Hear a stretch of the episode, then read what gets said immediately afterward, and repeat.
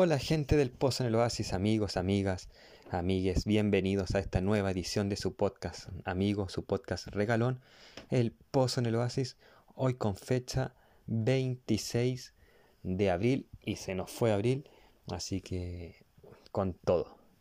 Hoy vamos a hablar de un documental que es muy serio, es fuerte además y que se encuentra en Star Plus, llamado Nuremberg, Revelaciones Inéditas. Ignoro cuál es su nombre original en inglés, así que por hoy, y al ser un documental, nos vamos a quedar con ese título. Este es un documental que, como ya he dicho, no solamente es muy serio, sino que es muy fuerte, ya que trata de cómo se desarrollaron los juicios a los principales líderes nazis, o los líderes nazis que quedaron vivos, porque los tres principales, sobre todo el bigotón, fallecieron o murieron y bueno, como estos principales líderes nazis vivos son juzgados en Nuremberg en fechas posteriores a la Segunda Guerra Mundial. En este documental vemos por primera vez en la historia imágenes, y lo quiero recalcar fuerte, o sea, bastante imágenes fuertes del holocausto nazi hacia los judíos principalmente, pero también vemos hacia gitanos eh, y homosexuales pero quiero decir hacia los judíos principalmente, porque fue así, en, que en enero, o sea, perdón, hacia los judíos principalmente, y esto mm, quiero hacer también hincapié porque en enero, acá en Chile, un diputado dijo, y lo dijo el diputado, pero no, no de manera expresa, pero sí de manera tácita. Y quiero ser enfático en eso. No lo dijo de manera expresa, pero sí tácita. Pero un diputado chileno festejó acá en Chile de nuevo, y de izquierda el diputado para ser peor, con el holocausto nazi hacia los judíos.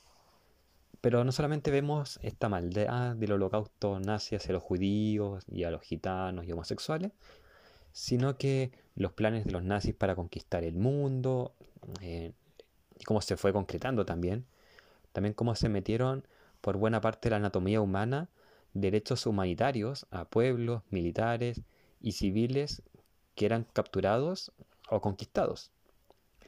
Por si no fuera poco, también escuchamos declaraciones de estos líderes nazis, que en verdad son jefes nazis, porque hay una diferencia entre jefes y líderes que no voy a mencionar ahora porque no vale al caso, pero estas personas nazis que, pese a que Hitler estaba muerto, que su sistema había caído, su sistema nazi, que habían perdido la guerra seguían alabando a Hitler, seguían creyendo que lo que hicieron los debería poner como héroes más que como villanos, eh, se seguían sintiendo genios y eh, prácticamente se seguían sintiendo como salvadores de la humanidad.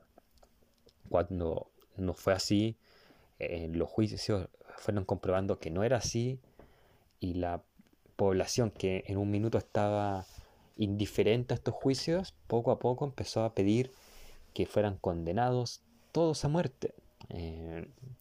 Que, spoiler alert, no es el caso. Y bueno, tampoco un spoiler porque lean los libros de historia, no le hará mal a la humanidad leer libros históricos.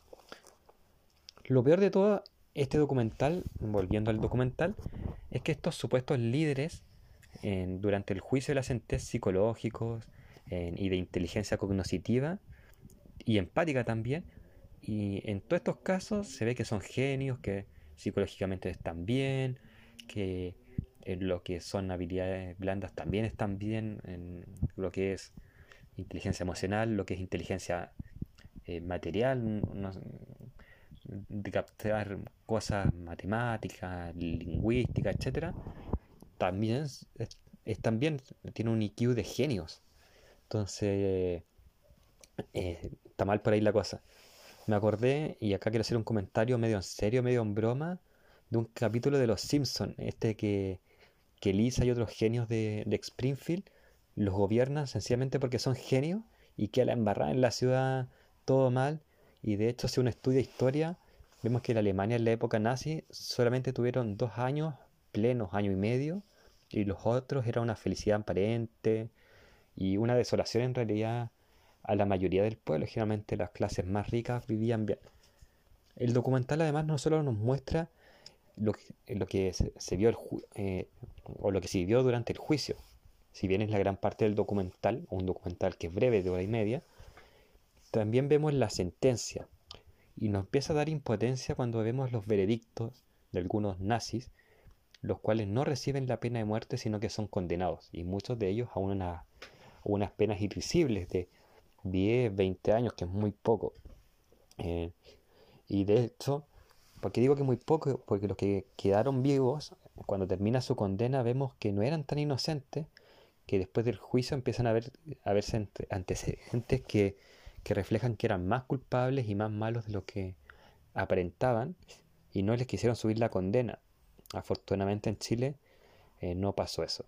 Y en otros países de Latinoamérica o mundiales que también se violaron los derechos humanos, no pasa eso, sino que se va después del juicio que son culpables, se vuelve a abrir el caso y, vuelven a tener la pena. No pasó esto con estos nazis que fueron mucho peores. Pero en fin, eh, vemos también que cuando estas personas, si podemos llamarlas personas, eh, salen libres, que empiezan a escribir libros y hoy son vistos por mucha parte de la población como héroes, que es muy peligroso. Eh, por eso también yo creo que los que apoyaron un régimen dictatorial y fueron militares no deberían salir jamás libres. Eh, pueden escribir un libro y ser muy peligroso para la historia de la humanidad futuro. hoy estos documentales son importantes de ver, sobre todo porque eh, en Europa hay muchos Hitlers wannabe. Estados Unidos tuvo un presidente que su eslogan de campaña era hacer América grande de nuevo. Y adivinen cuál era el eslogan de Hitler cuando postuló, a la presidencia o a los altos mandos de Alemania. Así es, fue hacer Alemania grande de nuevo. En Chile, como les dije en enero, un diputado de Revolución Democrática, un partido de izquierda, algo completamente contrario a lo que Hitler, que era más de derecha, pensaba, un diputado llamado Jorge Brito, dijo que no sentía empatía con las muertes del holocausto nazi, por lo que, eh, por lo que Israel actualmente le hacía a Palestina esta declaración es horrible. Eh, y después yo sé que el, diplomático de Israel le respondió igual y quizás más feo de lo, que, de lo que fue el comentario. Pero un comentario así de parte de un diputado o de cualquier persona no se puede hacer. ¿Por qué grave lo que dijo el diputado? Porque tácitamente se puede interpretar sus palabras como que se alegra por lo que vivieron cientos de personas judías. Lo que es peor es que sus pares de, partido le celebraron la frase al diputado. Por, eso la política en Chile está tan mala. pues, porque hemos perdido la humanidad. En fin, no voy a hablar de política, no quiero hablar más de política en el pozo en el oasis, así que sencillamente hacer un breve descargo, yo creo que Israel, como el, en mi opinión, Israel como país, estoy de acuerdo con el diputado, no debiese existir. Es un país que viola mucho los derechos humanos de los palestinos pero me chocan las ligerezas de su palabra. Primero, porque quería separar lo que es ser judío de ser semita. y además, en segundo lugar, o además, como diría Gandhi, ojo por ojo y el mundo quedará ciego, así que hay que tener cuidado con lo que se dice. Y otro punto, por los que las frases de este diputado, no voy a decir honorable porque no lo es, es porque las decisiones de los políticos muchas veces no reflejan las de sus votantes o las de las personas que, son de un país. Y en Chile pasa eso mucho. Entonces él debería saberlo más que nadie. Aunque él es político, así que debo que, que sepa de lo que estamos hablando acá. Eh, porque todo político independiente del color, por lo menos en Chile y por lo que he visto en otros países de Latinoamérica también, más que parte de la solución, parte del problema. Volviendo al documental, porque es lo que nos atañe, es importante verlo. No les voy a decir en este caso es bueno o es malo, pero sí es importante verlo. Es fuerte, es crudo y eso es lo que nos permite eh, decir que, es necesario verlo. Porque guerras como la de la Primera o la Segunda Guerra Mundial no deberían volver a existir, no deberían volver a repetirse y la gente está votando por locos que quieren hacer estas cosas de nuevo. No lo dicen expresamente, no lo van a hacer expresamente, pero si uno lee entre líneas, lo van a decir. Y estos documentales se hacen necesarios. Ojalá los pongan en colegio, ojalá los pongan en universidades, ojalá la gente se dé una hora y media para ver estas cosas que son necesarias, que como sociedad las veamos porque la historia cíclica puede volver a pasar y no tiene que volver a pasar. Eh, y eso, eso es lo único que puedo decir.